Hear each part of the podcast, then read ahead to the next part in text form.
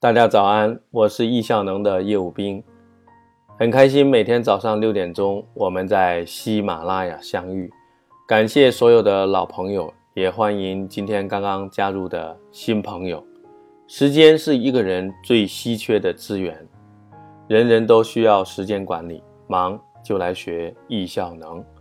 我们这个专辑一共一百期，每期六分钟，每天早上六点钟我们准时更新。今天我们来分享旅行的话题。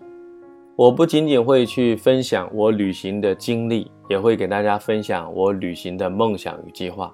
更重要，我会来告诉大家，你如何能够实现环球旅行的梦想。你想要吗？你有吗？我相信许许多多人都有一个梦想，那就叫环球旅行。我无数次在课堂上问大家，大家都会举手。所以呢，我觉得透过喜马拉雅来影响更多人环球旅行，来帮助更多人实现环球旅行，让更多人学好时间管理，有时间有钱来环球旅行。你觉得这样好不好？如果你的确也有这样的梦想，请在下面回复评论告诉我。那今天我就来分享一下我的环球旅行的计划。其实大概在二零一二年的十二月，我去上海做了一次演讲。演讲结束的时候呢，我在贵宾厅和一个老师做交流。这时候就走进来了一位老师，我现在可能不太记得他的名字了。他当时跟我的朋友去分享，二零一三年的春节他要去环球旅行。他是这么说的：他说上一次他去环球旅行呢，用了十五天的时间。然后从酒店到机场，从机场到酒店，然后绕地球了一圈。他说时间真的是太赶了。他说这一次他要去的话呢，他要一个月，然后飞地球一圈儿。然后他这样的计划吸引了我，在我的心里我也特别的想去。后来呢，可能我也没有跟这个老师有太多的交集，所以我就没有去参加他的旅行，也不知道他有没有组成。这样的计划并实施了，但是呢，这样的一个种子却是在我的心中播下了，我因此有了自己的环球旅行的梦想。虽然那时候我的生活也一地鸡毛，也有很多很多的问题，也有很多很多的不舒服，也有很多很多的工作的状况，但是呢。这个种子我种下了，它就慢慢的发芽。这个过程，我只想总结一句话：只要你想，上帝就会为你开路。因为你有这个种子，总有阳光，总有雨露，它不断的会发芽。而且，其实环球旅行的梦想，最终让我把易效能做得更好。它给我很多的动力。在上一讲，我分享了旅行的。五个意义啊，大家可以反过去去听一下。那我今天这一讲要想分享我整个的环球旅行的计划。当然，这个计划是从最初的模糊到现在呢越来越具体。其实所有的事情都是一样的，刚开始我们一定是模糊的，然后我们深入其中，慢慢就变得清晰的。这好比我们去开车。我们每开一段路，我们绕过一个弯，我们就有新的视角，我们看到更远的路，也相当于我们的爬山。我们爬到一个小山包上面，我们就可以看到更高的一座山，然后我们往上爬，我们的视角就变了。所以人生也是如此，无论是一个项目，无论是一个梦想，无论是一个计划，我们只有不断的前行，我们最终才会拥有整个清晰的地图与路径。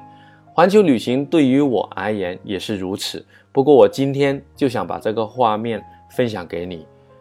我想通过一生的时间去旅行，旅行不是一天，而是一生。在旅行当中，我去收获很多；在工作当中，我去不断的去努力。我想人生百国环球旅行，在未来的五年里面呢，我要继续去执行我现在定下来的。计划，因为我已经实施了两三年，还有两年，在这五年里面呢，我想去走遍世界的七大洲五大洋，我想去把旗子插到南极、北极，插到世界的七大洲。一年我会旅行两次，寒暑假刚好可以陪伴孩子、陪伴家人。那一次呢，我会利用两星期甚至到一个月的时间，我们会去一个州的几个国家，既有广度又有深度。我的环球旅行的计划是连续性的，是长期的，这是一个特点。第二个特点就是每次必须有广度和深度，有切换感，切换感是非常重要的。我们可能会去到这个州很穷很穷的国家。或者呢是自然景观非常优美，与同时呢我们会去到其他的国家，它可能很富裕，它可能呢没有自然景观，它就有历史景观。就像我这次带领大家到欧洲来是一个月，我们去东欧、西欧、去北欧、去南欧，这样呢有不同的差异化，差异化是旅行过程当中。我们可以去体验到了，这真的是很美好的一件事，能引发我们很多的思考，能让我们不疲惫的去看到更多的人文、更多的自然的景观。旅行和度假是不太一样的。我认为度假就是找一个喜欢的城市或者海边，我们就在那晒晒太阳、休息休息。旅行就不太一样，旅行是让我们去体验这个世界的差异，去发现这世界的美。其实许许多多的人穷其一生，我们也很难出来旅行有多少次。比如现在我们中年到我们老年，我们也就是二三十年的时间。即使我们每年玩两次，也就五六十次。啊，这个世界有几百个国家，对吗？所以我设计的计划呢，是既有广度又有深度。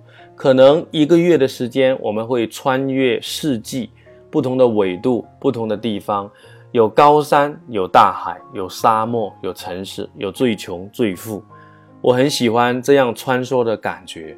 所以在过去的三年里面呢，我走过了非洲，也走过了南美洲，我也来了好几次的非洲。它带给我就是这样的一个体验。所以今天我为大家分享的是我的环球旅行的计划。你心动吗？你愿意吗？你愿意去努力，去提升自己的效率，你愿意去把自己的工作做好，然后给你自己播下一个种子，那就是环球旅行，人生百国。谢谢大家的聆听。如果你需要时间管理一百讲的文字版，请访问微信公众号。明天早上我们再见。